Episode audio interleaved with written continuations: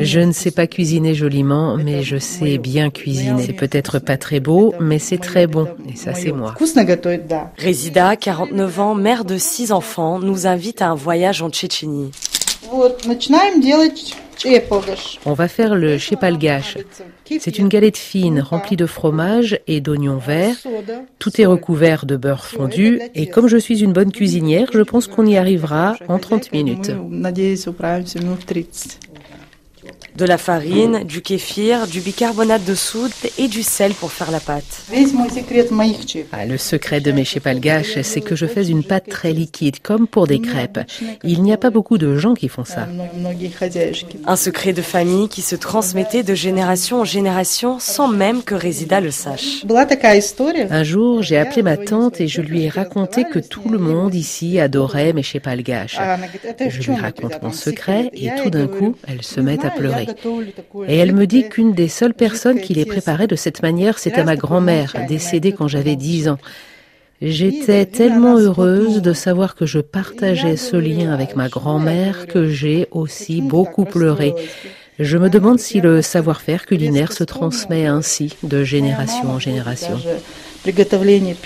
Cuisiner des recettes tchétchènes, c'est aussi sa manière de ne pas oublier sa famille restée au pays.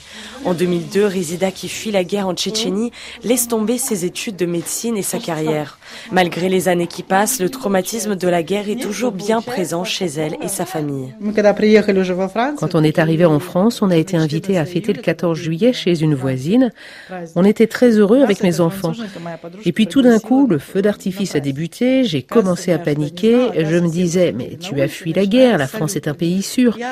Mais j'ai paniqué, je pleurais, j'ai pris mes enfants pour me réfugier à l'intérieur. Et depuis ce jour-là, je ne sors plus pour le 14 juillet. L'exil de Résida débute à Paris, se poursuit à Poitiers et aujourd'hui au Mans.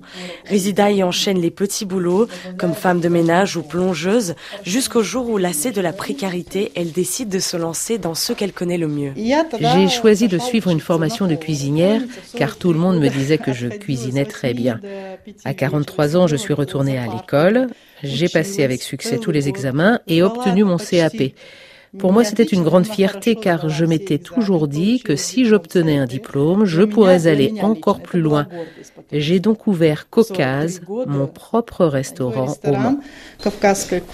Pour des raisons de santé, Résida a dû fermer son restaurant il y a un an et demi à son grand regret. Je ressens toujours beaucoup de tristesse et de regret quand je passe devant mon ancien restaurant. Mais Résida ne perd pas espoir de se retrouver prochainement dans une cuisine, celle du nouveau restaurant qu'elle d'ouvrir un jour.